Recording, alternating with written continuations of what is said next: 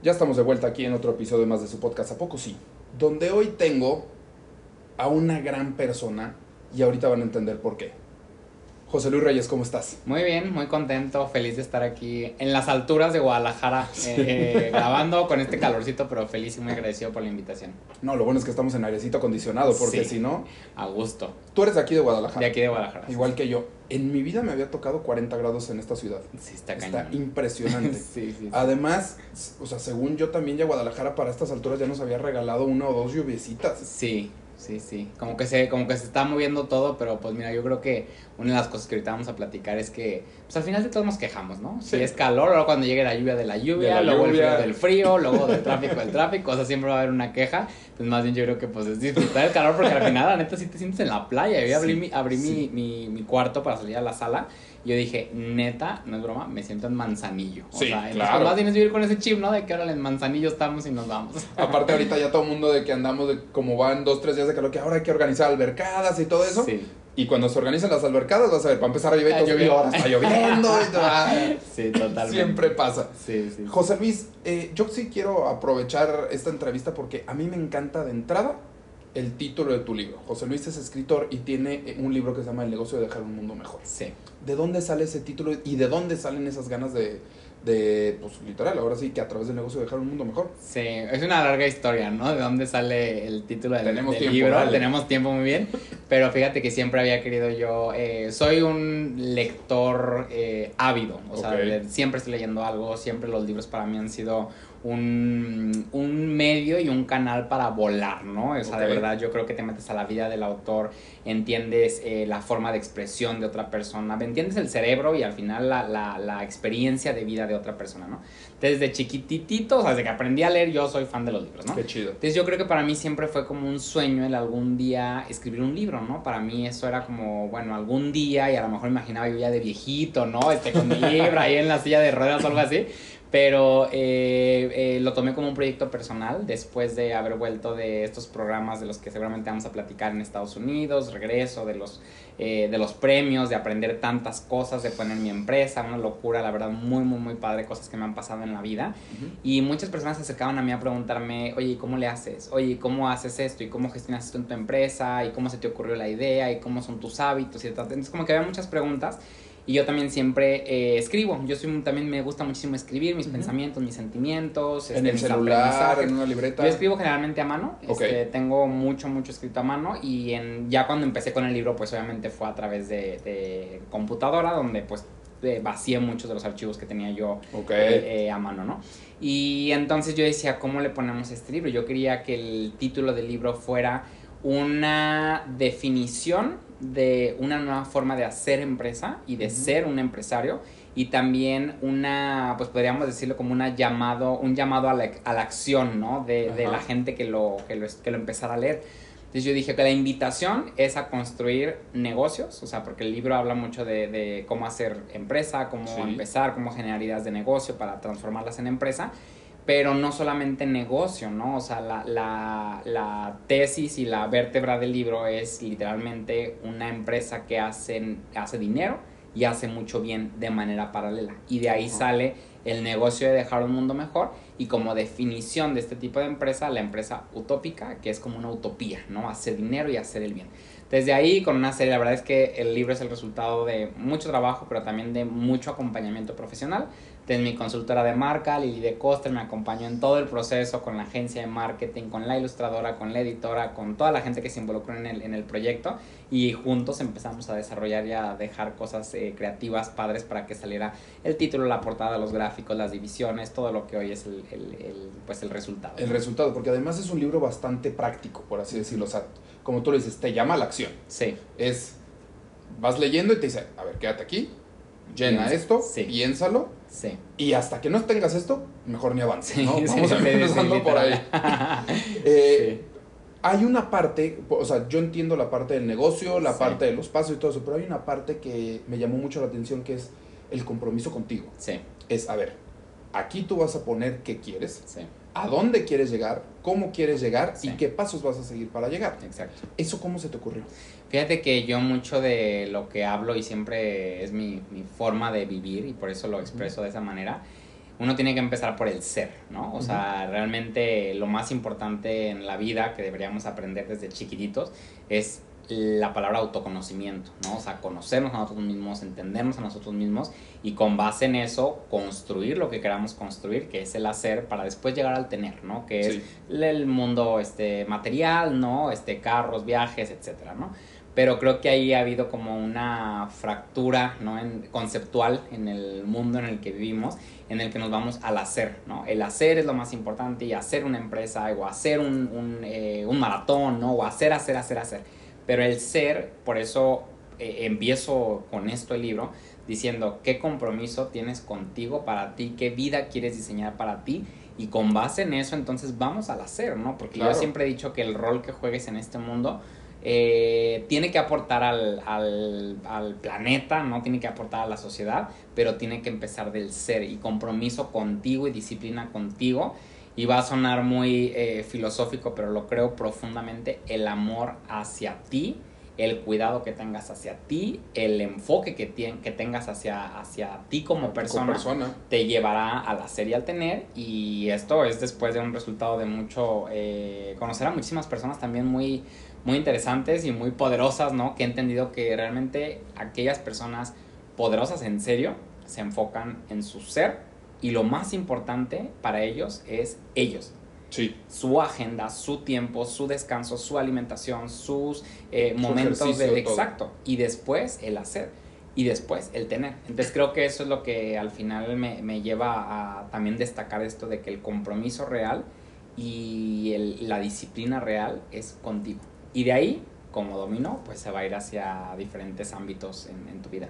Exactamente, yo estoy muy de acuerdo contigo porque yo creo que, por ejemplo, por la típica frase, ¿no? Solos venimos y solo nos vamos. Sí. Y qué mejor si en ese trayecto lo que tenemos lo podemos compartir. Sí. Poca madre. Pero para poder compartir algo, yo digo, por ejemplo, vamos a irnos desde lo más sencillo, ¿no? El amor. Si tú no te llenas de amor a ti mismo, ¿cómo le vas a dar a alguien más? Exacto. Vas a dejarte un vacío a ti. Sí. O si dices, a ver, este, quiero darle apoyar una causa benéfica, a ver, ok, ya cubriste tus necesidades, sí, perfecto, entonces ya lo que te sobra, por así decirlo, ya se lo puedes dar a, a, alguien más pero sí está muy bien eso que tú dices del ser, porque a final de cuentas, mientras nosotros más completos estemos, mejores vamos a ser para los demás. Sí. Y hay que seguir ciertos pasos y ciertas transformaciones para llegar en eso. Sí. En algún momento yo pienso que se llegó a pensar que era egoísmo uh -huh. y ahorita ya se, enten se, entiende un poquito más uh -huh. el por qué lo tienes que hacer. Sí. Sobre todo yo creo que digo, en, en, casos recientes la pandemia nos Sí. dio a eso, ¿no? Es decir, es que de repente gente que estaba sola, que dormía sola, que vivía sola, que decía, ¿y ahora qué hago? Sí. Y te tienes que empezar a voltear a ver para adentro. Sí. Y ahí es donde muchas veces se pone bastante complicado. Sí. Y una parte muy importante es en los negocios, sobre todo cuando tú eres el dueño de una empresa o el líder de un negocio, es, estás ahí para resolver problemas. Sí. Para el día a día, pues qué bueno que tienes gente que te está apoyando. Sí. Pero tu chamba es resolver problemas y cada vez que se te ocurra crear algo nuevo, ya sea línea de negocio, abrir otra sucursal, lo que tú quieras es, qué padre, pero eso te va a traer otra serie de problemas Sí. que también te van a tocar a ti resolver. Totalmente. Y ahorita como lo mencionaste, eh, a esta parte también quería llegar, es muy importante quién, con quién o de quién te vas a rodear para eso. Sí. Y también una parte de tu libro es cómo tendrían que una solicitud de trabajo, ¿no? Cómo se tiene que llenar y en qué te tienes que fijar y qué deberías de preguntar, ¿no? Sí. ¿Cómo sacaste eso?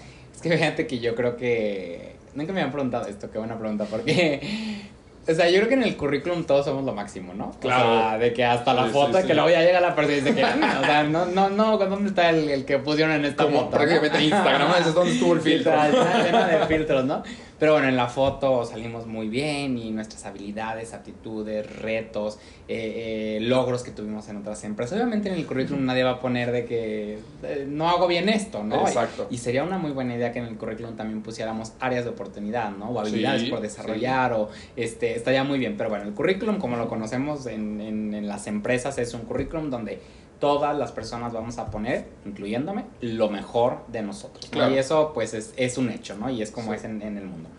Pero. Aparte, perdón, lo, pones lo mejor de ti y tú como entrevistador o, o persona tal vez de RH o quien va a contratar dices, y aún así, Bájale una rayita. Porque Oye, ahora- exageró dos, tres. Y justo hablábamos hace rato de ChatGPT, ¿no? Yo creo que ahorita tú le pones de que no, pues andabas sirviendo cafés y seguro ChatGPT te va a poner elaboración sistemática de bebida, Está este, no sé, como que te lo va a poner bien perro para que tu currículum esté muchísimo mucho más. más. cañón. Y de Ajá. hecho, justamente, y perdón, este, no voy a decir qué episodio, no quiero mencionar qué episodio, pero acabo de, de, de grabar, es- estoy en temporada de grabar varios episodios al mismo tiempo. Ajá. Y en uno dije, a ver, quiero que me ponga la sinopsis del episodio para, o sea, para Spotify, para todos. Y dije, a ver si latina, quiero Sí. probar. Yo ya había puesto el título, ya nomás Sí. quería la sinopsis. Y le pongo, mira, que el, el episodio se trató sobre esto, esto, esto, es un podcast, ¿qué onda?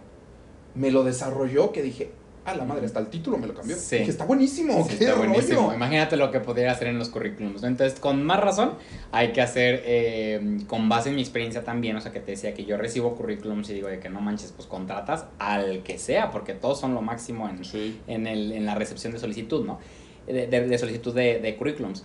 Entonces yo, yo lo que sugiero y lo que pongo en el libro y lo que hacemos constantemente es, una cosa es el currículum, que qué bueno, porque ahí está lo que la persona quiere mostrar, Sí. pero otra cosa es que tú hagas una solicitud de empleo interna, donde tú le preguntas obviamente qué tanto sabes de edición de audio, qué tanto conoces respecto a los podcasts, qué tan bien hablas inglés, ¿no? O sea, como le puedes también poner ahí cosas que tú quieres para la posición, o sea, tú Totalmente. qué cosas necesitas en la parte de, de, de habilidades o de competencias, pero luego hay una sección importante que es justo la que yo hablo en el libro, donde tenemos que evaluar la conexión con la empresa. Totalmente. A qué- o sea, desde, desde preguntas muy, muy simples como quién es la persona a la que más admiras y por qué admiras a esa persona, Sí. eh, cuál es tu habilidad más fuerte y por qué, qué área crees que debes desarrollar mejor, para ti qué significa trabajo en equipo y en qué crees como, o para ti qué significa la desigualdad social, ¿no? Para Claro. ti qué significa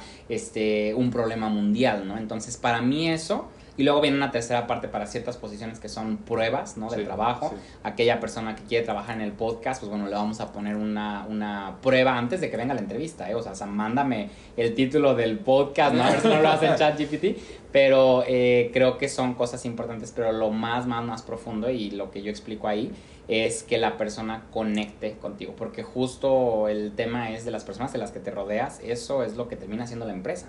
El equipo de trabajo también tú lo conoces con, con el rol que, que desarrollas en la empresa, es las personas que tú contratas son quienes te hacen la vida empresarial más fácil o más compleja. Totalmente. Entonces, o uno tiene que andar ahí muchas veces jalando gente, o muchas veces hay personas extraordinarias que llegan a tu equipo de trabajo y dices, ¿dónde estabas? ¿no? O sea, Sí, justo sí, necesitaba sí, esto. Pero sí, eh, sí eh, hoy yo con todas las personas que trabajan directamente conmigo, hacemos una serie de, de filtros, ¿no? O de procesos previos para, y muchas veces inclusive una segunda entrevista. O sea, no solo hay la entrevista con, con el área de personal, no solo conmigo, sino muchas veces, supongamos que es un área, eh, una posición financiera, puede ser que hable con mi asesor financiero y que mi asesor financiero me dé su feedback, ¿no? Órale. Entonces creo que sí, cada Sí. vez soy más cuidadoso y el proceso, eh, eh, más allá de ser un proceso, inclusive, fíjate, ahí en la oficina muchas veces en ciertas posiciones me dicen, es que las personas van ya en la tercera, en el tercer filtro y, y creemos que muchos desistieron en el segundo filtro porque los pusimos a hacer ABC. Y yo digo, qué bueno, qué bueno que se fueron ahorita. Sí. Porque si no pudieron mandar un párrafo extracto del índice de mi libro, entonces significa que ni siquiera... Y yo les mandé el índice, ¿no? Por ejemplo, yo les mando la información para que ellos puedan elaborar la, la prueba. Pero creo que es las personas con las que te rodeas y hay que estar cada vez más... Mira, los errores de contratación siempre van a suceder, pero pues entre menos errores puedas Puedes cometer tener, en el más proceso. barato te va a salir. Ah, si y más rápido y menos Sí. problemas, tanto para la persona que pues, está buscando un trabajo y lo metes a tu empresa y no conecta contigo, ahora va a tener que buscar otro trabajo, otro proceso. Entonces creo que es un ganar-ganar, ¿no? Este, Sí. Tanto para el candidato como para ti como, como este reclutador. Y yo creo que una parte muy, muy, muy importante para lograr hacer eso es, y va a sonar impresionante, pero muchos no lo saben, es, a ver, ¿qué es tu empresa? ¿Cómo puedes, o sea, tú ya como Sí. persona dueña de la empresa, ¿cómo describirías tu empresa? A ver, si vas a dar un pitch de tu empresa, ¿qué dirías? Sí, No, es, no hay tanta gente que lo haga tan bien, ¿eh? Sí. Hay muchos que neta dices, a ver, descríbemela y dices, es que no me la puedes describir. sí, Me queda claro que sabes qué hace, pues Sí. tú eres el que la creó tú eres el dueño, pero totalmente. no la puedes describir. Y por lo mismo hay veces que tal vez no sabes exactamente qué necesitas Sí. o a quién necesitas. Sí, Entonces, para poder desarrollar esas pruebas, tienes que saber, pues, cada parte de tu empresa, o sea, por qué está la empresa, para qué la creé, qué hacemos en la empresa, hacia dónde queremos que vaya la empresa, cómo queremos que vaya la empresa y quiénes queremos que estén en la empresa. A, qué te estoy invitando, ¿no? También, o sea, a qué silla, con qué funciones, con qué actividades. Porque muchas veces también lo que puede llegar a pasar es que, eh, y, y, pasa, ¿no? O sea, que la persona llega con unas expectativas tanto, imagínate, o sea, que no le explicaron bien o digamos los horarios o las actividades o las funciones o los alcances y ahí hay una desconexión bien grande y fíjate, yo creo, y esto es algo que yo siempre lo hago en las entrevistas, en una entrevista yo no te voy a preguntar qué estudiaste, porque a mí se me hace una falta de respeto, de verdad, si te preguntan qué estudiaste, porque te mandaron un currículum donde ahí dice que estudiaste. O te pregunten eh, eh, en dónde estudiaste o cuál fue tu último trabajo, si ahí en el currículum que ya te mandaron ya viene la información. Y justo creo que en este momento, eh, que seguro tú lo debes de vivir, eh, atraer talento a las empresas se está convirtiendo cada vez más en un, en un reto, ¿no? Este, global.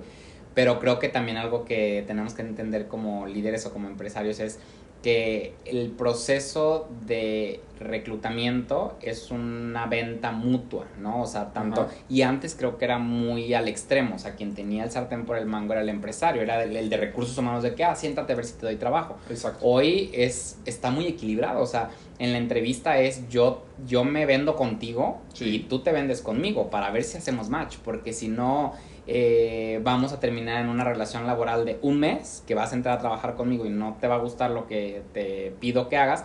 Y tú, justo yo creo que un tema de la alta rotación en todas las empresas, incluyendo la mía, es que es bien fácil encontrar otro trabajo. Sí. Y antes era muy, complejo porque tenías uno, que ir a comprar el periódico para ir a buscar este anuncios. Yo llegué a buscar trabajo en el periódico. ¿Ah, sí? Dos, sí, claro, sí, sí, sí. Dos, eh, pues pasar por un proceso donde la empresa, la entrevista, guachua.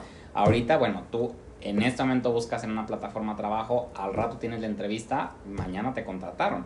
No te gusta, los dos días, de ese día te metes a buscar otra entrevista, buscas otro trabajo. O sea, y creo que esa facilidad y practicidad que nos da la tecnología también nos ha hecho como un poco menos, eh, pues en los dos extremos, ¿no? O sea, menos comprometidos con una empresa por un lado, pero también por otro lado, pues buscar más la felicidad donde sí la podemos tener como personas.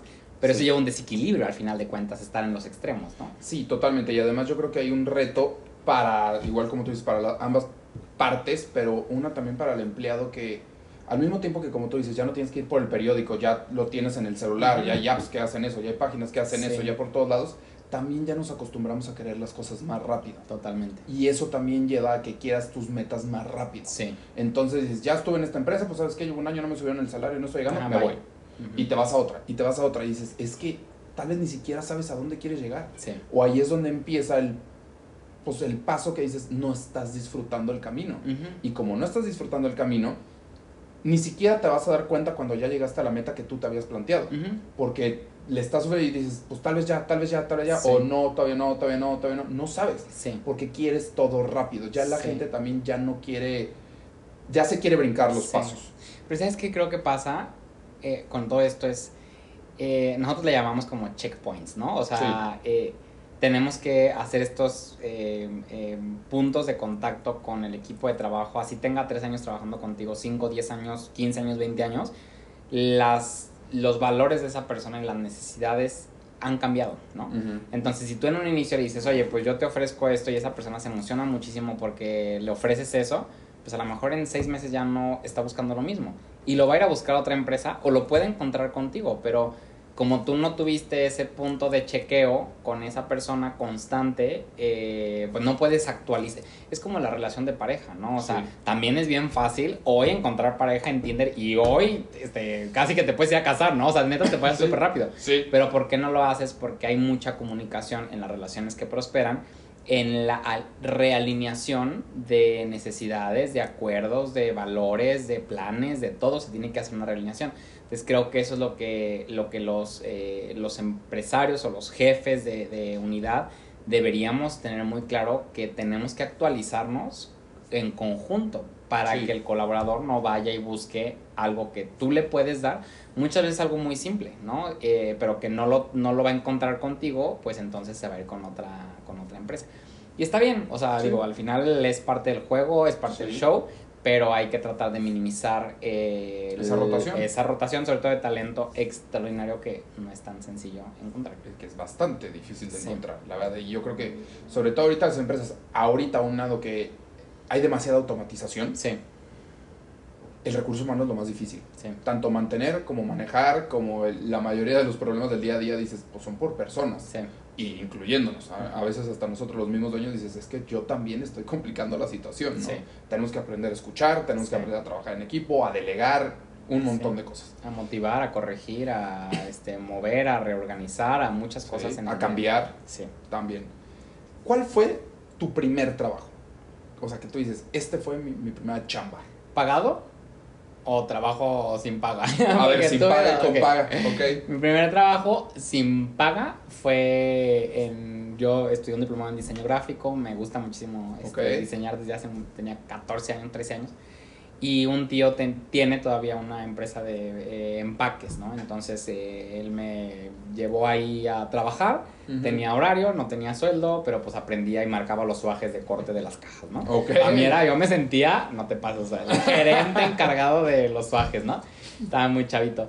Eh, pero primer trabajo pagado, pagado, pagado, eh, fue pues prácticamente un emprendimiento, que de hecho lo cuento ahí en el libro, de vender mariscos de casa en casa. Ujú. Entonces yo iba de que, oiga señora, no quiere mariscos, oiga, no quiere pulpo, oiga, no quiere no sé qué. Y la verdad me empecé a ir muy bien porque eh, ahí empecé como a realmente a recibir dinero por mi trabajo y trabajo eh, oficial en una empresa que la verdad ahí aprendí muchísimo y gran parte de lo que, de lo que sé hoy y de lo que hago lo aprendí en, en, en esta empresa.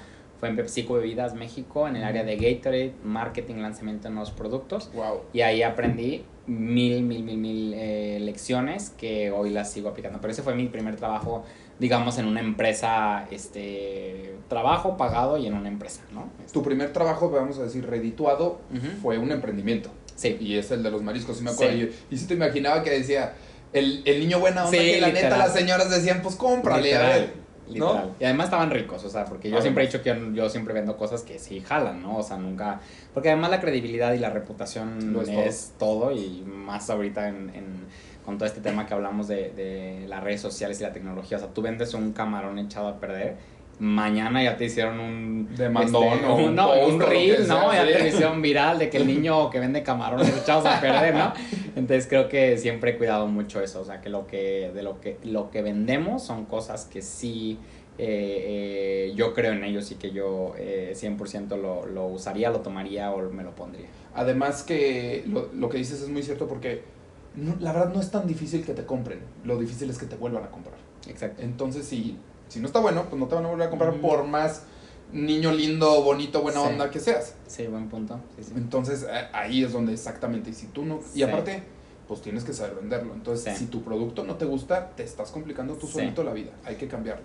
Hay una, un concepto este, que dicen que si vendes croquetas de perro, tú tendrías que comerte esas croquetas de perro Ajá. porque sabes que son croquetas que están hechas eh, con lo que dice tu bolsa que le estás echando, que ¿no? no, te van a hacer daño. Ajá, este, tendríamos que aplicarlo todos a nuestras empresas, ¿no? O sea, no vendemos ni tú ni yo croquetas, pero pues, lo que hacemos lo, Lo que tendríamos que, consumir. consumir y comprar y tomar y lo que sea, ¿no? Exactamente. ¿Cuánto tiempo duraste en PepsiCo? Duré un año y medio. Ok.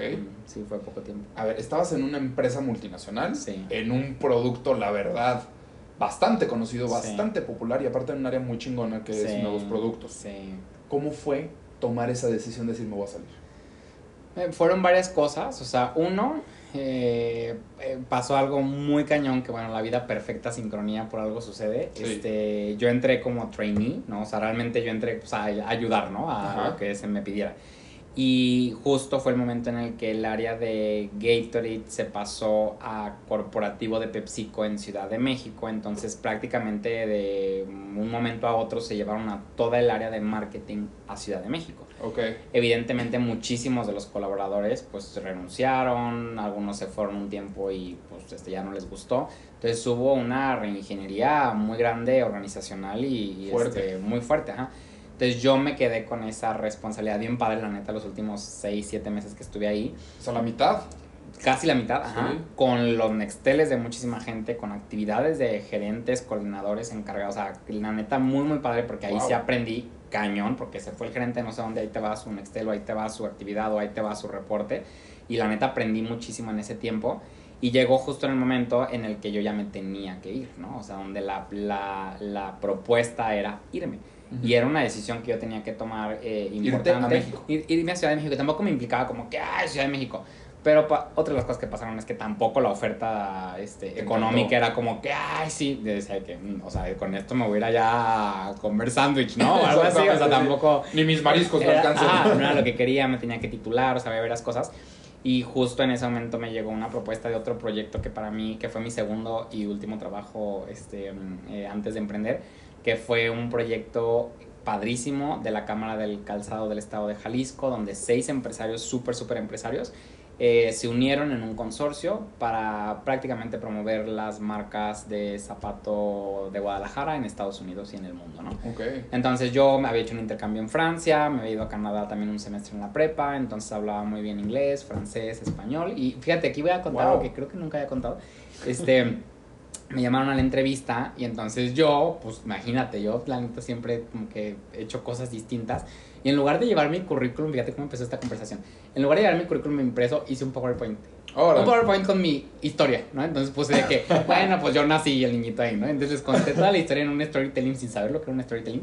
Y me enchufé, y entonces en una pantalla estaban ahí sentados y yo de que entonces yo así, mira, estamos haciendo esto en PepsiCo, guachua, guachua. Estoy en un intercambio, me hicieron unas preguntas en inglés, yo respondí, pero yo ando quedando una conferencia ahí, ¿no? Y Fue así de que 10 minutos. Y entonces ya al final yo nomás veía que se volteaban a ver y como, o sea, neta, en mi inocencia, que a veces está padrísimo ser Está inocente. padre, Sí. Ahorita ni, ni por aquí me pasaría. Bueno, ahorita ya estoy en otro momento de mi vida, pero yo diría que, que Sí, chavito. te volteas y dices, no manches. claro, ahí ¿no? tenía 22 años, o sea, Ok. neta, no, no, no lo dimensiono, ¿no? Ahorita que ojalá alguien se metiera a mi oficina a hacerme una presentación así de ese currículum, ¿no? Pero, este, pues muy, muy bien, o sea, y presenté ahí este proyecto que había hecho en la universidad. Y, ah, no, también en la universidad trabajé, se me olvidó ese trabajo importantísimo. No me pagaban con dinero, me pagaban con beca, ¿no? Entonces, siempre, toda la vida estuve becado y me O sea, daban era para bien. la universidad. Eso era para la universidad. Mm.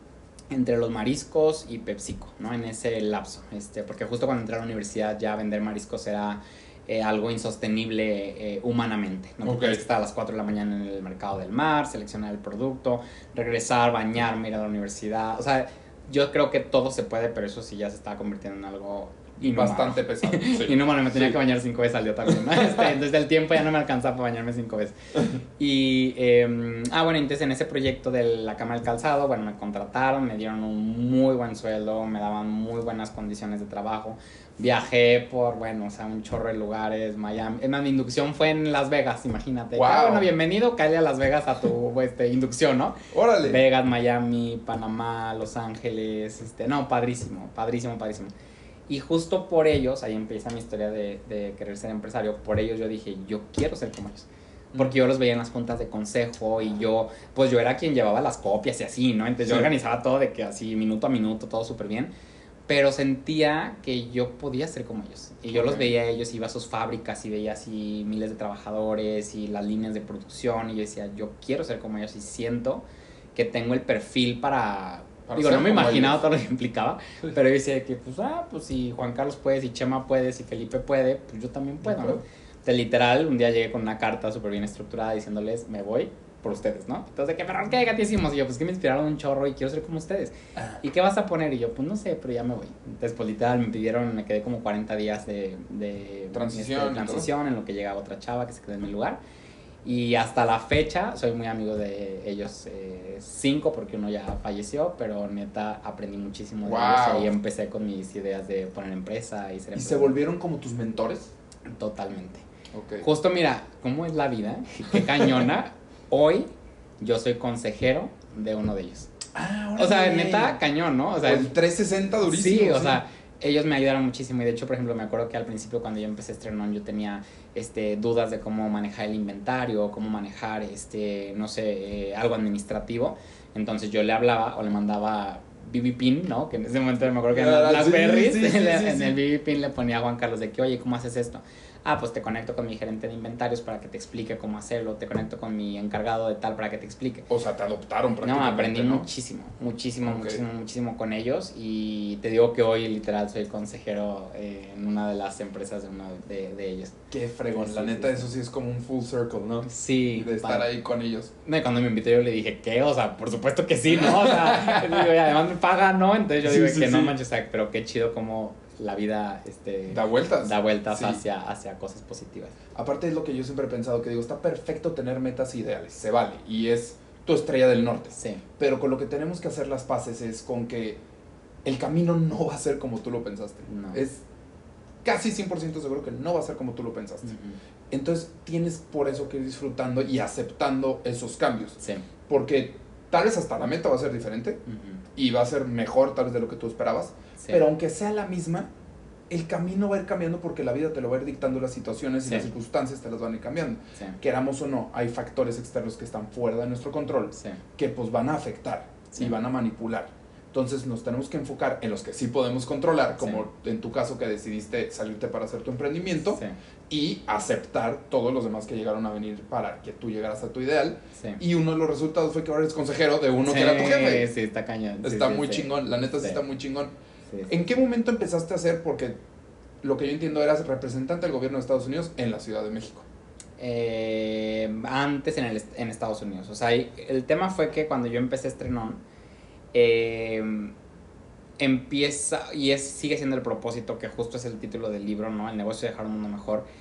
Y Estrenón nace con este propósito de combatir la desigualdad social, ¿no? Fíjate que yo había pensado que, es, bueno, no, no estrenó, más bien que esto del gobierno de Estados Unidos fue por estos viajes, por lo de los zapatos. No, no, no, no, no. Ah. Todo así, el boom fue a partir de Estrenón. Ah. O sea, yo viajé, a o sea, hice todos estos viajes, pero iba de que a shows internacionales con las maletas llenas de zapatos de muestras, ¿no? Este, Sí, sí, aprendí sí, sí, muchísimo, sí, sí, sí. estudié ahí un diplomado en comercio exterior para el sector moda, aprendí muchísimo dirección comercial, tomé otro diplomado, o sea, aprendí muchísimo ahí, pero realmente el, el, El boom. boom fue a partir de Estrenón ok. cuando justo cuando empiezo Estrenón, eh, con este propósito, mm, empiezo a entrar a programas, a Coparmex, a USEM, me voy a Estados Unidos al Mass Challenge, y la historia de cuando regreso a representar más bien como mexicano el lanzamiento del programa Mass Challenge, la competencia más grande del mundo de emprendedores, en México es en ese momento, en el 2015.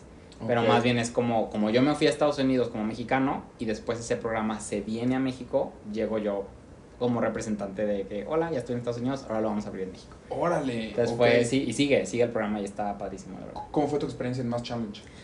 Ay, fue también lar- larguísima historia porque hay una historia detrás, durante y, y posterior, ¿no? Detrás, eh, muy frustrante porque yo quería estar en ese programa y durante dos años me rechazaron y hasta el tercer año me aceptaron. Ok. Entonces, a tres años prácticamente pasé de que yo quiero estar ahí. Es una como que quieres estudiar en una universidad y te Sí. dicen que no, y te dicen que no, y Sí. te dicen que no.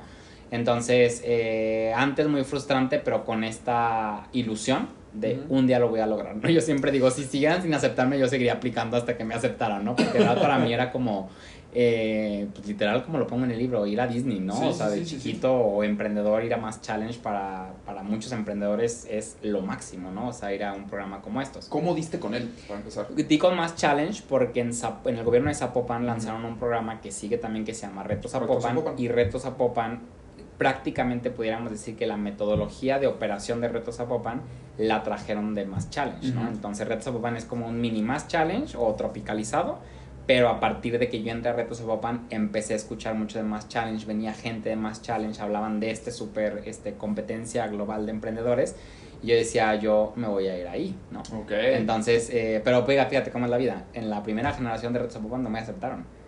Ah. Ah, no, no, hasta- no, pues, por eso te digo, o sea, la gente dice que, ay, sí te ganaste todos los premios, sí, pero pues también hay un chorro de cosas Sí, que hay algo detrás. Mucho, Sí. o sea, mucho. Ni a Red Zapopan me aceptaron, imagínate. O sea, que ahorita Red Zapopan también tiene un filtro de selección enorme. Sí. Pero al principio, pues era la primera generación de Red Zapopan y no me aceptaron. Me aceptan en la segunda y ahí empiezo yo a tener más conocimiento con más challenge. Zapopan hace un viaje a más challenge, me seleccionan para irme a ese viaje. Que íbamos como, no sé, ponle 10 emprendedores y a partir de ahí yo hago mi aplicación, empezamos a avanzar y la verdad muy muy bien y yo súper agradecido con el gobierno de Zapopan, de México, que siempre estuvieron ahí para... para Órale. Entonces la experiencia de eso fue antes, durante, eh, así, wow, o sea, neta, una experiencia impresionante. Es como si te dijeran, ¿cómo te va en Disney, no? Pues, ¿qué Sí, te pues, cuento? sí. El desfile, el castillo, las palomitas, o sea, neta, todo, ¿no? Es una experiencia muy, eh, muy revolucionadora, ¿no? Mental, emocionalmente. Sí. Eh, pero muy desafiante también. O sea, se requiere muchísima disciplina, Muchísimo. mucha, este, mucho estudio, estar ahí, eh, eh, te explota la cabeza todos los días de todo lo que aprendes, de toda la gente que conoces, de ahí empecé a aprender yo de eh, Venture Capital, ¿no? Que aquí en México no, nunca No había escuchado yo tanto. eso. Empecé a escuchar mucho de, de escalabilidad, ¿no? De digitalización. Aprendí, que creo que eso es lo que también me, me ha dado un panorama muy grande, tú, anda que te ponían un pool de 400 mentores para que tú seleccionaras a cierto grupo de mentores y había una sección que se llamaba life coaching, ¿no? Yo Ujú. decía que, sea, ¿qué es eso, no? Y a partir yo desde, desde 2015 tengo coaching, ¿no? Entonces, te juro que para mí gran parte de haber ganado ese premio y los de después también fue gracias a haber puesto en mi mesa de consejeros y de mentores siempre a un coach. O sea, siempre, un life coach, ¿no? Porque Ok. alguien que puede darte consejos de negocio súper bien, pero con Terry Bader, que fue mi coach durante muchos años, aprendí cosas que nunca, eso fue gracias a Más Challenge, o sea, que fue más hacia mí que a mi empresa, pero que a mí me, pf, me explotó la cabeza con todo lo que ella me explicaba. Entonces, Más Challenge, wow, gané el primer lugar, 100 mil dólares de premio, una experiencia impresionante, perrísima. Y posterior, pues, tam- o sea, dos líneas, ¿no? Uno, regresar con el cheque así de, "Eh", ¿no? o sea, para invertir en lo que estaba construyendo. Y dos, un chorro de responsabilidad, que también lo hablo en el libro, ¿no? O sea, pues sí, o sea, regresé y sí, muy padre la foto, en el periódico, en el radio, no sé qué, este, en la tele, pero detrás de eso es una súper responsabilidad, ¿no? Totalmente. Súper responsabilidad de ahora qué voy a hacer con, con mi vida, ¿no? O sea, porque una, lo, que- esto me lo dijo Terry, la life coach, me dijo, cuando regreses muchísima gente va a ver, va a estar saboreando y esperando cómo fracasas. Mm. Me dijo, tú, mucha gente te va a abrazar, pero dentro de ese abrazo hay como que, ojalá la cagues muy pronto con estos 100 mil dólares, ¿no? Y ojalá. y Entonces, y, ahí empecé yo a ver mucho como también abrir los ojos hacia el concepto de la envidia, ¿no? Hacia el concepto de que neta sí existe gente súper envidiosa. Sí, y yo sí, vivía claro como que que en sí. un mundo de en el País de las Maravillas en el que yo decía que, güey, o sea, Todo, todo mundo es buena, onda. ¿no? Y ella eh, pues me abrió mucho los ojos. Entonces, realmente para mí, después de Más Challenge, fue un cambio de vida. O sea, me cambió la vida en todos los sentidos. Es que eh, justamente eso es muy importante porque es como yo le digo a los chavos cuando vamos a una expo. Digo, ok, en la expo tenemos que hacer esto, tenemos que buscar a los clientes, los tenemos que enamorar del producto, todo eso. Pero lo difícil es después. Sí, Dar el seguimiento, Sí. aplicar lo que pasó. totalmente. Porque en más challenge es, te van enseñando, te van guiando, sí, sí, puedes ir metiendo que, oye, a ver, me está pasando esto, me está pasando esto, me está pasando esto. Pero a final de cuentas la responsabilidad de que en serio se aplique y se haga es tuya. Sí. Y es una re- responsabilidad bastante grande. Sí. Y a ver, supongo que a esa edad ganar 100 mil dólares es... No, y aparte el, do- el dólar estaba alto. Sí, o sea, que güey, soy millonario, ¿no? So- exacto, sí, pero sí. ese dinero se va así si Sí. no lo aplicas muy bien. Sí, Y tenías tú ya la idea de estrenón. sí, Y era una muy buena idea, Sí. una idea que iba a dejar o va a dejar un mundo mejor. sí. Pero a final de cuentas a veces esas ideas tienen que tener, tienen que tener en storytelling su lado romántico, ¿no? De por qué lo quiero hacer. Sí, Pero, quieras o no, hay escepticismo. sí, Entonces cuando dices, ok, la empresa, el negocio de dejar un mundo mejor, estrenón Sí. está dejando un mundo mejor. sí. ¿Será? Sí. O me está enamorando y me quiere aplicar un gancho, ¿no? Entonces tenías que convencer a la gente de hacer bastantes, bastantes cosas. Sí. ¿Cómo surgió Estrenón? ¿Cómo surgió la idea de Estrenón? Sí. Porque creo que es, obviamente tu historia en general, todo lo que has vivido es la raíz, pero Estrenón en realidad Sí. fue como que el detonador de todo lo que estamos viendo ya en el libro y en realidad la mejor escuela tuya aplicada. Totalmente. Y lo sigue siendo, ¿eh? Y lo- Todos sí, los días yo digo que, güey, o sea, ¿cómo no me he dado cuenta de, cómo no me he dado cuenta de esto, ¿no? Que está pasando en este momento que según yo ya lo había, lo había pasado. Pero estrenón, fíjate, hay también un poco de historia, un poco de tiempo atrás, que es cuando yo decido ser empresario, o sea, yo digo que yo voy a ser emprendedor, ¿no? Empresario, porque en ese momento creo que era más empresario que, Sí, que que emprendedor. emprendedor, como que no sé si la palabra se usa mucho. Pero entonces yo dije, yo quiero poner un negocio que haga bienestar, ¿no? O sea, porque a mí siempre el tema de ayudar y siempre he estado eh, en casas hogares y en fundaciones y en hacer, o sea, esa parte me mueve mucho. Pero no sé qué, o sea, no tengo idea qué. Entonces empecé a generar ideas de negocio, como, no sé, voy a hacer una empresa de este, jabones, ¿no? De jabones de bajo este, precio, o de sábanas, o de cosas para los hospitales. O sea, como que empecé ahí como a hacer una lista, ¿no? Y como te digo que yo siempre estoy leyendo, estaba leyendo un libro en un Starbucks y me habla mi papá un día y me dice que, oye, ¿dónde estás? Y yo, pues estoy aquí en un Starbucks en Chapultepec. Eh, me acaba de dar un, mi papá me dice, me acaba de dar un, una trombosis en una pierna. Y estoy aquí en la clínica 89 del Seguro Social y yo de que, así ya agarro mi libro, me voy. No me dejan entrar, y entonces yo sin pensar en idea de negocio en ese momento, eh, estoy sentado afuera de las escaleras del hospital, del hospital público, pasa un chorro de gente y veo a una persona con una playera marca Nike eh, de aparente nivel socioeconómico bajo y lo veo y digo de que, mm, ¿cómo se la compró? No? Y entonces empecé a pensar si la compró este, en una plaza, seguramente no, la compró en nueva o no. nueva o no, o sea, como que muchas preguntas. Y luego digo, a lo mejor la compró usada. Y si la compró usada, la compró en un tianguis, llena de polvo, suciedad, este, sin precio fijo, etcétera. Y dije, no manches, porque no existen tiendas de ropa usada. Y apareció como bien X, ¿no? Esto fue hace, pues ya, no manches, 12 años, ¿no? O sea, eso no existía. Ahorita ya sí es súper trendy y es diferente, ¿no? Sí. Pero entonces dije, pues seguro no se puede, o está prohibido, o hay algo, o ya existe, ¿no? Pero yo no las conozco. Me metí a investigar nada, hablé, te platiqué que estoy un diplomado en comercio exterior, entonces hablé con el agente aduanal y le dije, oye, o sea, ¿qué pasa con las pacas? Y desde ahí, hace 12 años, y sigue siendo, la importación de ropa usada a nuestro país es ilegal, es contrabando, es como traer una serpiente, o sea, neta, es contrabando. Por eso la ropa usada se vende generalmente en los tianguis, en lugares informales, ¿no? Donde no hay una regulación. Entonces yo dije, oye, pero pues yo tengo un chorro de ropa en mi closet. Eh, mi papá cuando estábamos más chavitos nos llevaba de que saquen sus cosas porque vamos a ir a, este, a vender a no sé dónde o a regalar a no sé dónde. Y decía, pues todos tenemos cosas en nuestra casa que no nos ponemos entonces empecé a hacer el match, a ver si no se puede importar la ropa, ¿por qué no hacemos un modelo dual, ¿no? Donde personas que tenemos eh, ropa en nuestro closet, pues la podemos traer y personas que la necesitan, pues se la pueden comprar. Sí. Y todos siempre pensando en una empresa, no en una CEN, en una obra de la caridad.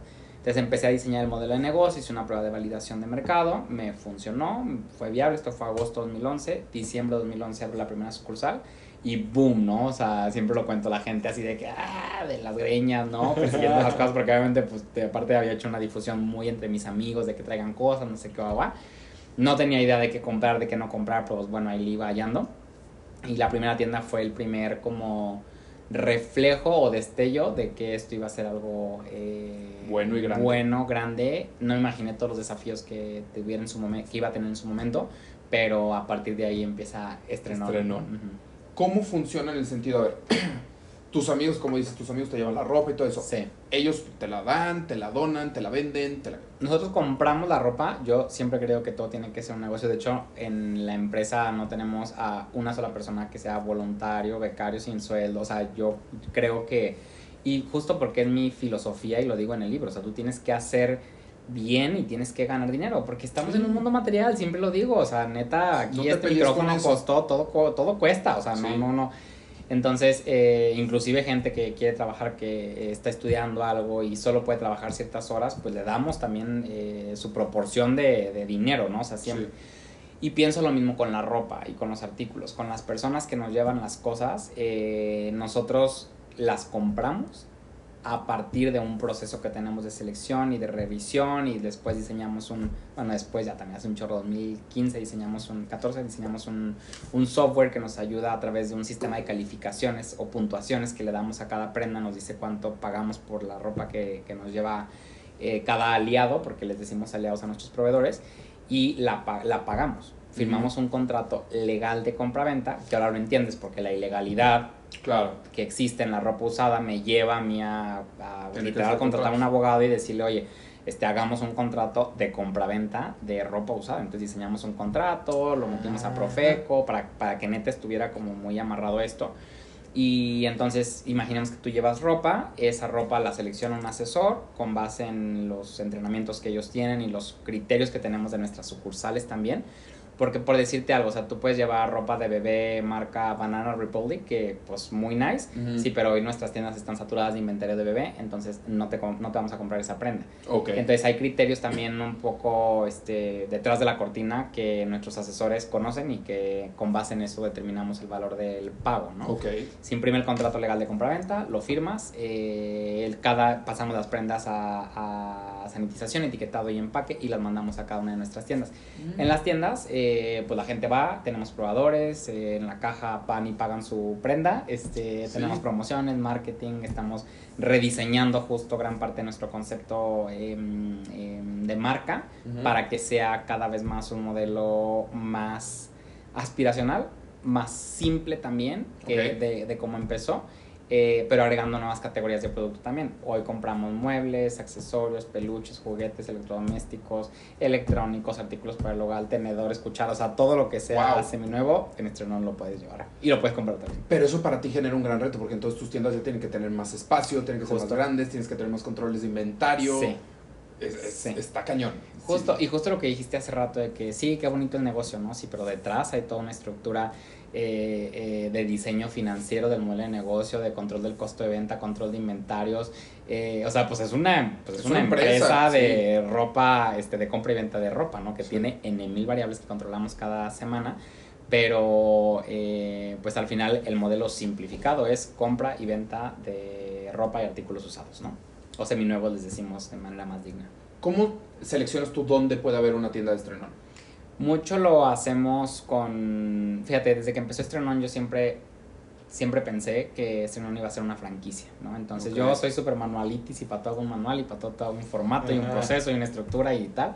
Eh, y, y desde un principio marcamos unos lineamientos de dónde deberíamos abrir unas eh, nuestras sucursales, porque traíamos un proyecto de que, güey, vamos a abrir mil sucursales. No, o sea, ya sabes cuando uno empieza que. Y lo vamos a hacer, pero paso a paso. Paso a paso.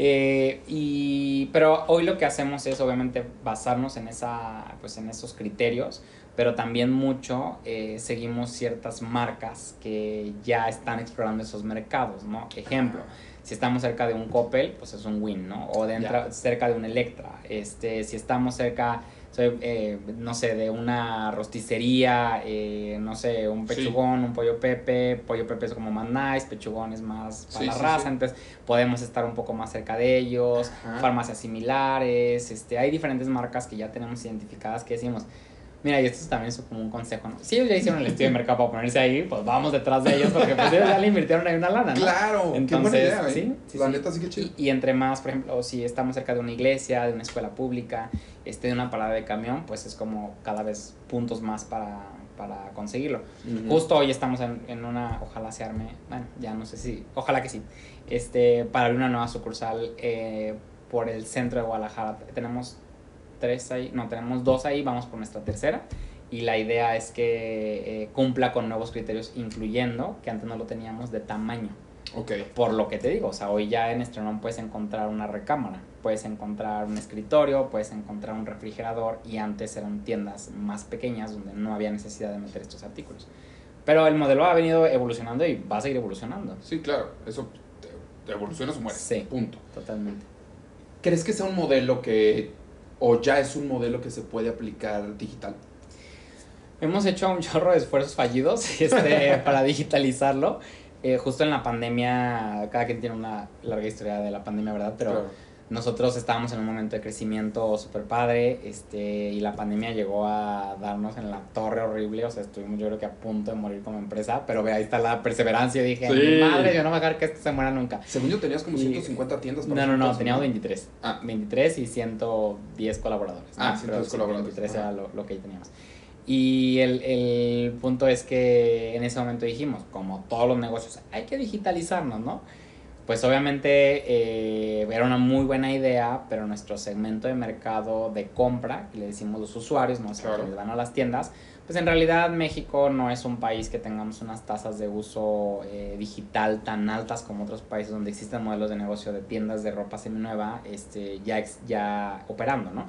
Entonces lo que hice, y eso también lo recomiendo muchísimo, lo que hice fue comprar un estudio de mercado, un estudio de tendencias de mercado. En plena pandemia, ¿quién invertía en estudios? O sea, yo creo que nadie, ¿no? yo dije, yo voy a comprar un estudio de tendencias Y ese, esa agencia de Ciudad de México muy buena vino y nos hizo una evaluación como empresa y una evaluación del mercado y la conclusión fue no es un negocio, al menos con, a los mercados que estamos atendiendo en este momento, para llevarse a la digitalización.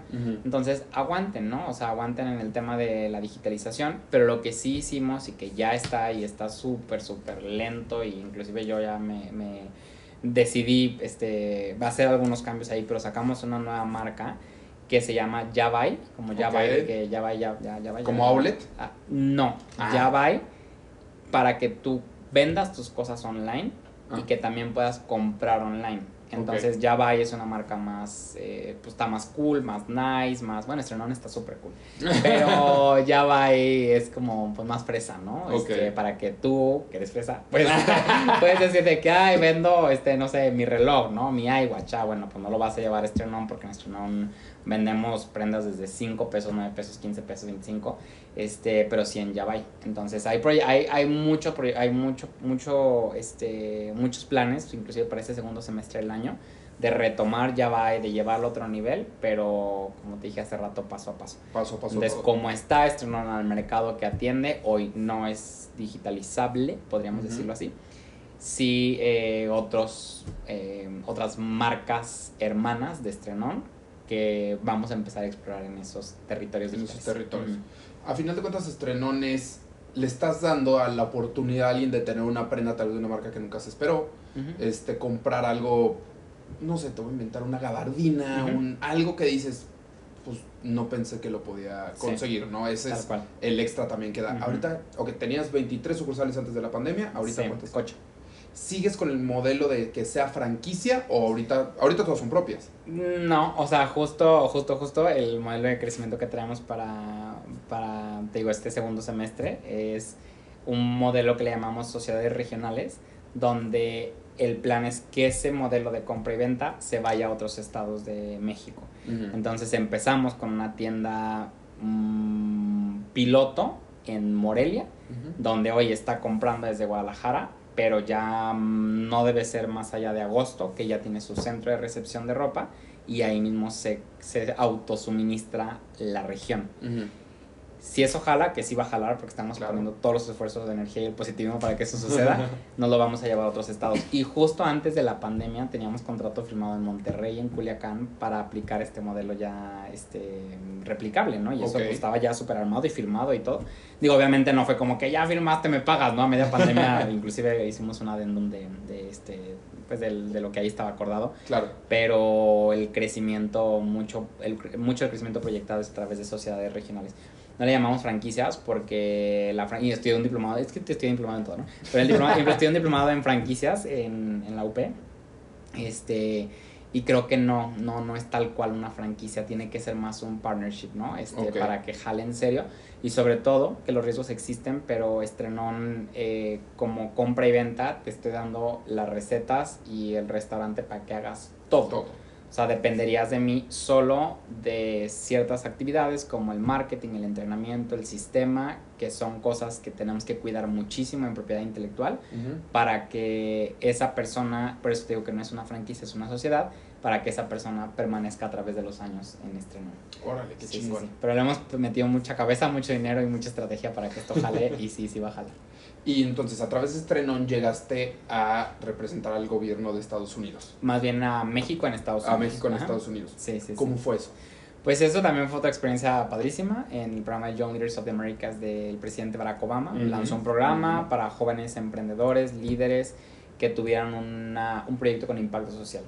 Y te digo, la vida perfecta sincronía, cuando yo estaba en Ciudad de México regresando de Mass Challenge en un evento de lanzamiento de Mass Challenge México, una de las personas que estaba ahí sentada era eh, Miguel Vázquez, el de, Asuntos Culturales y Educativos de la Embajada de Estados Unidos. Ok.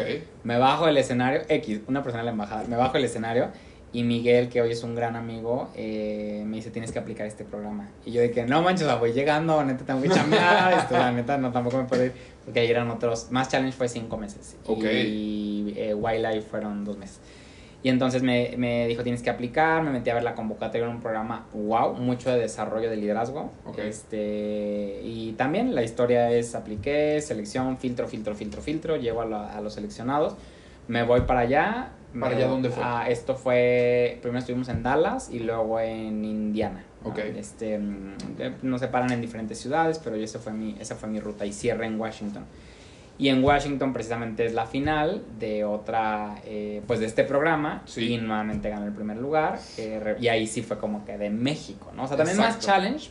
Era, era como el representante de México, pero acá eh, es como muy entre países, ¿no? Este, más challenge. No sé si toman en cuenta tu país tanto, porque al final, imagínate, de los 21 eh, finalistas, 18 eran de Estados Unidos. Wow. Sí, solo 3 éramos de otros lugares. Y acá es las banderas y es todo el tema de eh, multinacionales, ¿no? Y este y ahí fue cuando y también de ahí fue un super boom, muchas cosas que pasaron bien chidas. Regreso yo como mexicano, este Donald Trump justo ganó las elecciones de Estados Unidos. Esto fue creo que dos días después, dos ganó Donald Trump y como al día siguiente o dos días después yo gané la, la competencia y entonces el Twitter oficial de la Casa Blanca publica mi foto con la bandera de México entonces se detona una serie de comentarios. ¡Wow! Sí, fue como un tema que yo decía que no manches, está muy, muy cañón tener una bandera de México ante el discurso de odio que en ese momento se manejó con el presidente eh, Trump. Y entonces para mí era como que, pues más México que José Luis o más México que Estrenón, ¿no? Era, ahí sí fue como México, mexicano, mi país, Tal este, de todo corazón. ¿Conociste a Obama? Sí. ¿Pudiste platicar con Obama? Sí. ¿Cómo fue eso? También ahí, este, la historia, se supone que en el programa, en la duración del programa, nosotros teníamos que tener una, podríamos decir, un, un momento, ¿no? Un, evento, no, no, no, un one on one, un momento en el que todos los participantes de ese programa podíamos estar con él. Yo creo, esto no es oficial, pero yo creo que justo por el tema de las elecciones, Hillary, Trump, ta, ta, ta, la final del programa, la ceremonia de cierre, todos estábamos como que, güey, porque fuimos a, entramos al departamento de Estado de la Casa Blanca, estuvimos con Richard Branson en una, en una foro que decíamos, ahorita va a entrar Obama, o sea, era como que lo que se sabía que iba a suceder, ¿no? Pero nunca salió y fue como que, no, pues ya acá quien a su casa, este, pues gracias por participar, y nunca llegó, ¿no? Pero eh, lo que estuvo bien padre es que después de ahí, el presidente Obama, ya cuando ganó Donald Trump, iba a dar su último discurso internacional para jóvenes y lo iba a dar en Perú. Okay. Entonces dice, ah, pues entonces tales seleccionados eh, caigan en la Perú. Entonces era de que literal, terminó el programa, llegué a Guadalajara, creo que tres días, este, desempaqué, ahí cambié mi ropa y nos fuimos a Perú. Y entonces ahí en Perú fue la primera vez que yo lo conocí, eh, o sea, fueron dos grandes eventos muy chidos. Este, pero Perú fue el momento donde dio su último discurso, donde estuvimos nosotros. No sé si has visto que de repente está Obama hablando y atrás hay como gente, eh, no sé, como su escenario. Sí, sí. Ah, bueno, pues ahí estábamos nosotros, ¿no? O sea, éramos como su escenario. y este, y muy chido porque ese fue como el primer approach, pero el momento como más de cercanía fue ya él no era presidente, él lanza su fundación, la Fundación Obama, y, e invita a personas de todo el mundo, literalmente de todo el mundo, eso que llegaba alguien y yo de dónde eres y me decía un nombre de un país de que yo, güey, no me acuerdo de geografía, pero ese país, neta, está por acá. Pero literal de todo el mundo. Y nos invitan a, a, a, personas de Latinoamérica y ahí en ese evento era un evento muy, eh, muy cerrado, muy privado, donde se diseñó todo, podríamos decir, como la estrategia de la Fundación Obama y ahí fueron tres días donde ahí donde yo la oportunidad más cercana que tuve de, pues, de cotorrear con él así fue en el gimnasio. Árale. Sí, en el ah. gimnasio porque él eh, hacía ejercicio a las 6 de la mañana, yo también, tú sabes. Sí, sí, sí. Ahí, nos vemos. En el gimnasio. Eh, y ahí bien padre porque ahí ya pude platicar y, este, le dije yo fui quien ganó el, pre, el programa este de Wildlife, ay, que súper bien, que hecho guay, bien chido, o sea, la verdad para mí fue una super experiencia. Y los restos del, de los días también. Fue al gimnasio y ahí cotorreábamos y yo de que a todo mundo decía que, güey, vayan al gimnasio a las 6 de la mañana porque él está ahí, ¿no? Este, y era un momento realmente donde no había una agenda, ¿no? Entonces... Eh, y ya después en, en los foros estaba eh, Michelle Obama, el príncipe Harry, este, gente así, neta. pues la top de la top de la top. Ahí sí, la crema. Por eso te digo que la gente de realmente poder, poder, poder, no es como la gente que se cree mucho y como la gente que este pues tiene poder aquí en la cuadra, ¿no? Este o porque es dueña de algo. O sea, neta la gente de poder sabe lo que implica el poder y la humildad que es el poder. Fíjate que yo siempre creí, bueno, más bien eh, chistosa la vida. Mi, mi beca en, el, en, en la universidad fue por actuación. A mí me becaron por actuación. Y yo tuve un gran director de las obras que hacíamos que siempre nos decía, a ver, hay tres tipos de actores, que yo creo que aplica a tres tipos de personas, sobre todo empresarios. De- los que están del 1 al 9, que son personas que le están luchando, que están queriendo subir, que quieren llegar, eh, están en el proceso de echarle los kilos y el que llegue y el que sea perseverante va a llegar. Sí. Está el 9 al 9.9, Ujú. que esos son los que normalmente son los más pedantes. Los que no han llegado a ser un 10, Sí. pero que ya se creen el 10 Sí. y quieren que la gente los perciba como que son un 10. Y los 10 son los más humildes. Son los que ya saben cuánto costó, Sí. saben lo que implica, ya no tienen que comprobar nada, ya no tienen que impresionarte con nada porque su propia historia lo hace. Sí. Y son las personas más amables. Sí. Entonces por eso lo que me dices dije, me hace mucho clic porque es totalmente cierto. Y es, es, es impresionante. Y yo creo que estar en la presencia de Barack, de Michelle, de, del príncipe Harry y todo eso, dices, no manches. Sí, o de que con Richard Branson, ¿no? De que con una selfie, hay, hay una foto padrísima que yo estoy tomándome la, la selfie con él, que la selfie salió horrible, pero hay una foto más allá, ¿no? Y él, Sí. pues de que súper buena onda, o sea, Richard Branson, ¿no? Sí, o sea, sí, neta, sí, sí, sí. o Es sea, uno de los hombres más ricos del mundo, del mundo, más, poderoso, más todo, o sea, Sí. más de mayor este, aportación a la filantropía, o sea, muy cañón. Y sí, o sea, sí, totalmente coincido con esa definición. ¿Les pudiste platicar, por ejemplo, alguno de ellos de Estrenón? Sí, claro. O sea, pues al final la historia de por qué fui al programa de Young Leaders of the Americas fue estrenón. No, pero a ellos, o sea, Barack. Sí, sí, sí. O sea, Ah, en el gimnasio literal fue de que, hey, hola, yo gané, ¿no? Ajá. Este, ay, claro, y ya estrenón hace esto, no sé qué, guau, guau. Acaba de ser mi cumpleaños, este, o iba a ser, no me acuerdo, pero fue de que, oye, pues mi cumpleaños, no sé qué, guau, y gané más challenge en mi cumpleaños, que esto no lo dije. Ajá. El día de mi cumpleaños gané más challenge. Wow. Pero sí fue conversación muy cero de verdad con agenda, como tú Claro. o sea, fue más de pues ahí cotorreo, Un de cotorreo, gym, cotorreo de gym, literal. Wow, y aparte Sí. más de una vez. ¿Eh? Sí, sí, sí. Entonces, ¿qué pasa durante todo ese tiempo que estuviste, eh, bueno, estuviste en Perú, Sí. que estuviste en tu reto eh, cinco meses, me dijiste? Sí. ¿Y Estrenón, cómo lo hacías? Ay, ahí fíjate que aprendí muchísimo a delegar, a sistematizar, este, eh, a, a, mm, confiar, ¿no? En- y sobre todo a, mon- a monitorear, ¿no? Este, a hacer tableros, a hacer eh, reportes, juntas, soy muy sistemático, muy, muy, muy sistemático, entonces todo quiero que funcione eh, con este proceso, con este formato, como te dije hace rato, con este manual. Y me funcionó muy bien, muy, muy bien, tanto que hace 2000, tengo tres años que salí de director general. Ah, Eh, tenemos a un director general desde hace tres años Wow. y digo, con igual como te digo, o sea, la vida con sus miles de retos, pero hemos comprobado que Estrenón pues jala por un sistema de trabajo que lo empecé a implementar desde que me fui, porque me tenía que ir y Estrenón, pues Estrenón no soy yo, o sea, Estrenón es algo que... que que existe que ya y es independiente, como quien dice. pues me encantaría que fuera totalmente independiente, este, Sí, sí, sí, pero, pero- pero sí jala como un sistema que con muchas herramientas y con muchos, como te digo, este, para mí yo soy súper de los eh, fan de los tableros, ¿no? O sea, si quieres ver cómo, pues es como, ¿qué temperatura tengo? Ah, pues una cosa es que te la puedas inventar y otra cosa es que te pongas un termómetro y el, Y te lo diga. el medidor, ¿no? El tablero te va a decir cuánto. Entonces en, en Estrenón trabajamos muchísimo por tableros. O sea, yo en un solo tablero veo, bueno, en dos. Uno veo toda la parte operativa y en otro veo toda la parte financiera. Y tengo dos juntas de 30 minutos para ver cada uno de ellos a la semana y con eso me doy cuenta. Es más, ni me, pues se pinta solito, rojo, verde, este, amarillo y lo rojo es lo, lo, lo que voy a ver. Desviaciones de presupuesto, este, desviaciones de inventario y con base en eso Actúas. entrarle a actuar. Porque yo creo que algo muy importante también de las empresas es nadie debe de ser indispensable, nadie, ni el director. O sea, no quiere decir que no puedas aportar y que no sirvas ahí, Sí. no, obviamente sí. Pero si tú llegas a faltar porque te vas a un reto cinco meses, porque Sí. alguien se va de vacaciones, porque alguien te renuncia, Sí, no se puede parar. sí. Y todo tiene que tener un sistema, tiene que estar bien estructurado para que cuando esa persona, si es que llega a faltar, falte, Sí, la bolita de nieve siga avanzando y siga creciendo. totalmente. Así tiene que ser. Sí.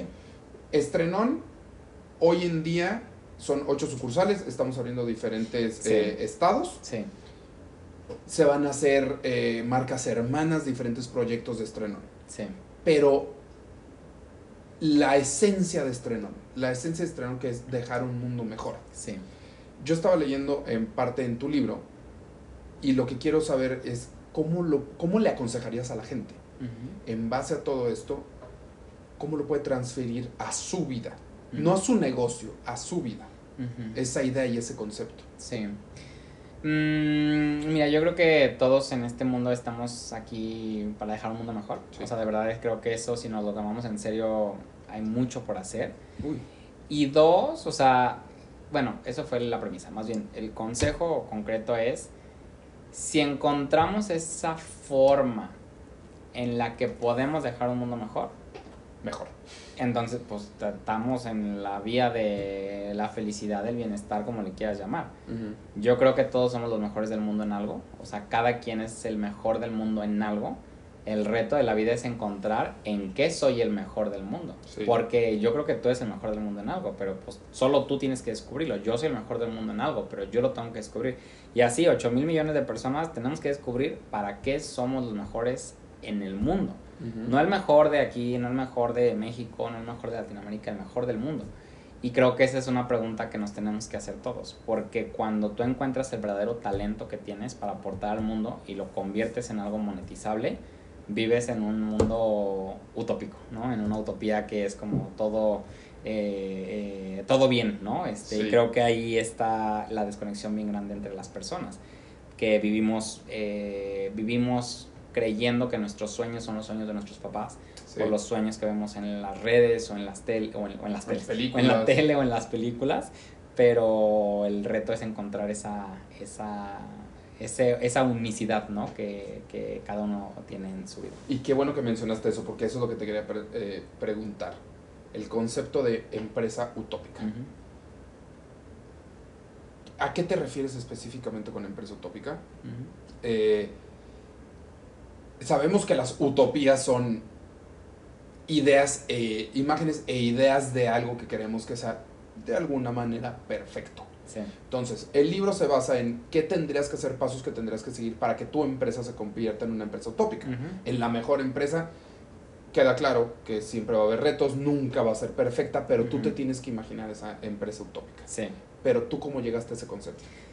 Yo, eh, empezando por la persona utópica, ¿no? O sea, es alguien que, pues claro que puede comer súper bien y que también puede trabajar súper bien, ¿no? O sea, que no, esto lo dije el otro día, que no creo que por ser emprendedor tengas que comer pizzas y dormirte a las 3 de la mañana, No. como nos enseñan las series de Netflix, ¿no? Que los emprendedores más, grande, más grandes aquí tenían torres de alitas este, de hace tres días, pésimo, ¿no? O sí, sea, no se no- cuidaba. entonces creo que esto es una utopía. Una persona que se cuida a sí mismo, pero que también tiene una gran empresa, pero que también es exigente y al mismo tiempo es súper humano, que es súper buena onda, pero también es súper determinante, que es, o sea, como que es un mundo ideal, ¿no? O sea, en realidad la utopía es algo que es un mundo ideal, pero irrealizable, ¿no? O sea, inclusive el libro de Tomás Moro, ¿no? O sea, que habla de la utopía, de algo que, el mundo perfecto, pero pues al final no existe, ¿no? Exacto. Este, entonces, para mí, la persona utópica es una persona que vive lo mejor de los dos mundos y una empresa utópica es algo, es un ente empresarial que tiene lo mejor de los dos mundos también, Sí. que hace muchísimo dinero y que hace muchísimo bien, que hace muchísimo entrenamiento y que hace muchísima exigencia, que hace muchísimo, o sea, como que las dos cosas en su equipo de trabajo, las dos cosas en el día a día eh, se pueden lograr. Entonces, para mí, la utopía en una empresa del presente es hacer muchísimo dinero y hacer muchísimo bien. Las dos cosas de manera paralela. ¿Cuál es la utopía para José Luis? No estoy hablando de estreno, de José. Luis. Pues justo vivir una vida plenamente dedicada a los talentos, ¿no? Que es justo lo que estoy tratando de construir, lo que voy a construir.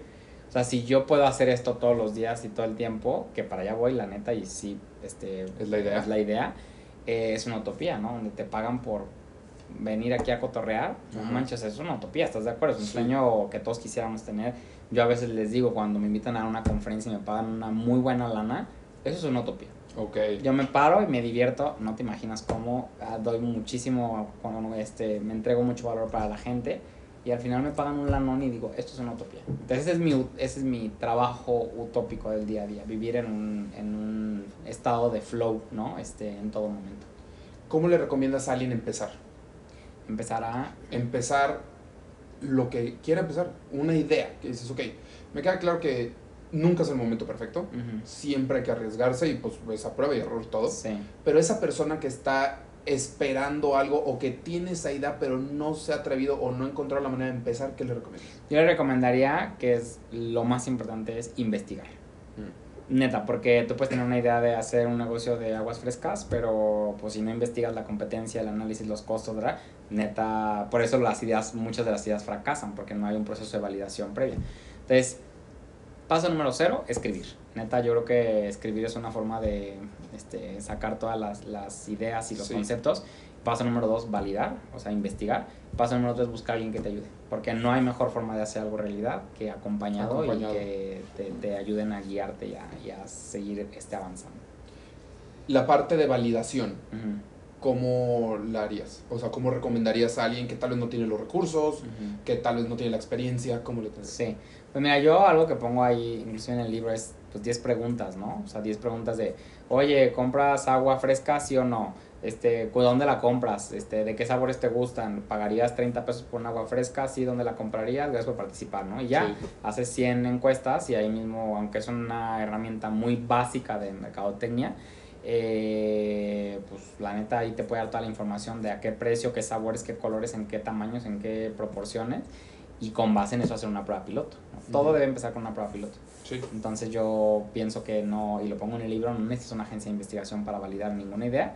Con una encuesta de 10 preguntas este, básicas que la roles a gente que no conozcas preferentemente, porque todos tus amigos, tu mamá te va a decir que sí te va a comprar tus aguas frescas, pero ya otras personas, quién sabe. Quién sabe, pero también es un reto y yo lo he visto también de primera mano que es un reto que te contesten honestamente, Sí. aunque no los conozcas. Sí. Que se tomen en serio el tiempo de contestar bien esa, esa Sí. encuesta. Entonces, por eso también estoy de acuerdo que después de eso es la prueba piloto, porque hay que validar también lo que ellos te dijeron, que sí esté pasando y además, pues tal vez ellos dijeron, pues sí, esto sí, esto sí, esto no, y, pero pues ellos nunca lo han intentado, ¿no? Entonces habría que ver que eso también sea real. Sí. José Luis, yo siempre acabo estos episodios con una serie de preguntas. Ujú. El chiste es que me conteste José Luis lo más auténtico Ok, y relajado posible. va. ¿Qué libro y qué película recomienda José Luis? Libro el mío, por supuesto. O sea, neta, ahí viene todo el resumen de todo lo que recomendaría. Totalmente, el libro mío. Película. uy, este. Fíjate que acabo de ir a ver la de. Bueno, porque la traigo muy fresca, la de Elemental, ¿no? La de. Este, la nueva de Pixar. Ajá, ajá. Este, está buenísima. Creo que sí habla mucho de, de, de, Pues de muchas cosas de la vida, ¿no? Esa me encanta. Y de negocios, pues yo creo que. Pues muy básica, pero creo que te da mucha luz la de Steve Jobs, ¿no? Este, Ah, el libro de Steve Jobs. el, el libro, la película, o sea, su sí. historia creo que es muy, muy impresionante. Y el libro, la verdad es que, aunque y- está grueso, está bastante llevadero, sí, está padre. sí, sí, sí. Pues hay varios. Este. El que te agarres El del de Steve Walter Jobs. Isaacson es el, que el oficial. Este, Sí, sí, sí, sí. Es de mis libros favoritos, de hecho, sí, me encantó. Sí. Y de hecho, de, de películas de Pixar, mira qué curioso, porque yo también alguna vez recomendé la de Soul. Mm. Porque es que esa película, para empezar, no, no es de niños. O sea, eso es para los adultos, Sí, ¿no? Pónganse trucha para los adultos porque te están diciendo disfruta la vida y aprovecha la vida. Sí, de alguna manera. Si pudieras invitar a cenar a cualquier persona, viva, muerta, la conociste, no la conociste, Ujú. eh, celebridad, familia, lo que sea, ¿a Sí. quién y por qué? Mm, tengo mis dudas. O sea, creo que invitaría a Walt Disney, ¿no? Este, a cenar. O sea, creo que es una persona súper creativa que ha hecho mil cosas. Y por otro lado a Steve Jobs, ¿no? También se pueden los dos mejor, ¿no? Este, digo, al final hay una conexión bien chida de las De- vidas, ¿no? exacto. De Pixar con Disney y así. Pero creo que esas dos personas se me hacen muy impactantes lo que, lo que dejaron. Y, es, y, sería muy padre que ellos cuenten lo del detrás del telón. Ujú. O sea, a ver, sí, pero ve, ve este Aquí en desmadre. el podcast, claro, porque una Sí. cosa es lo que vemos y otra es lo que de verdad pasó. Lo ¿no? que en realidad pasó, exactamente. ¿Cómo describirías a José Luis en tres palabras? Mm,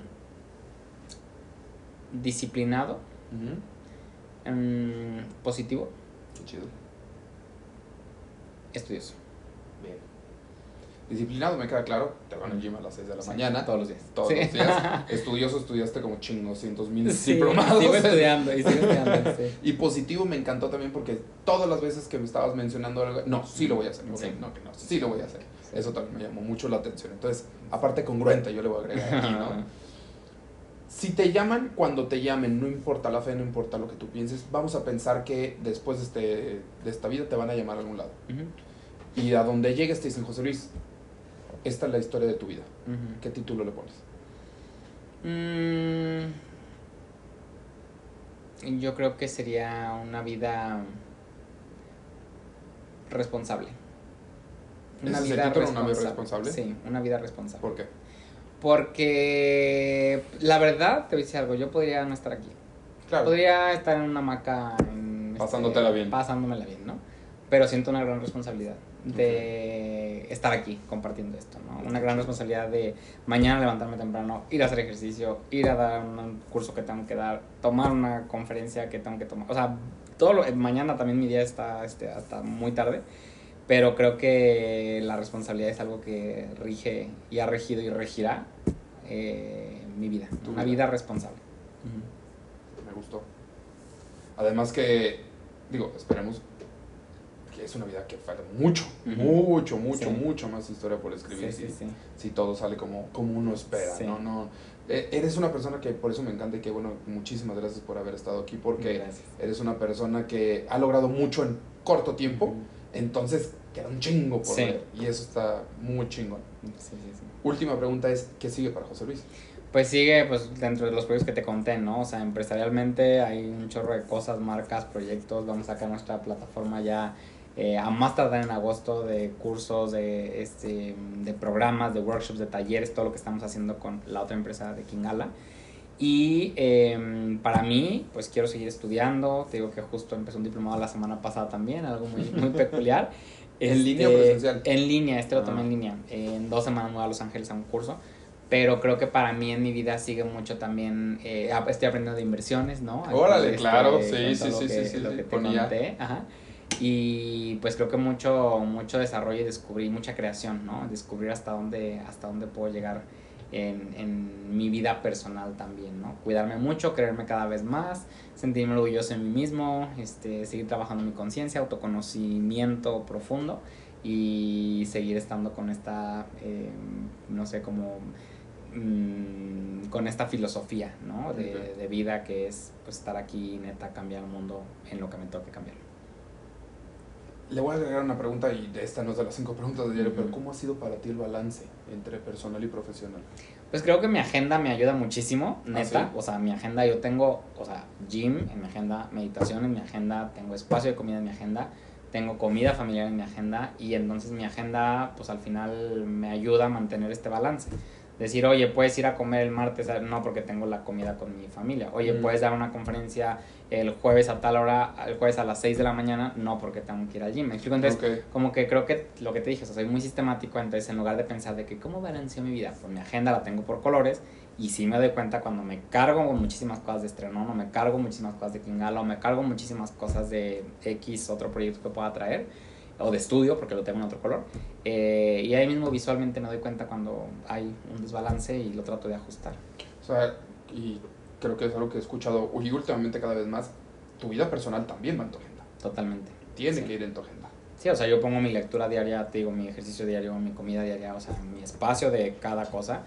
Y tenemos el mismo tiempo que todos y duermo súper bien. O sea, neta, duermo siete horas y media todos los días. Ok. Este, y la verdad tengo mucha energía. Hasta ahorita sigo teniendo energía, ¿no? Ya Sí, sí, sí, mi sí, día sí, sí, hoy, pero eh, creo que la agenda es mi, mi herramienta de balance de vida. Sí, pues es la Biblia. Ahora se, está convirtiendo en, la Biblia.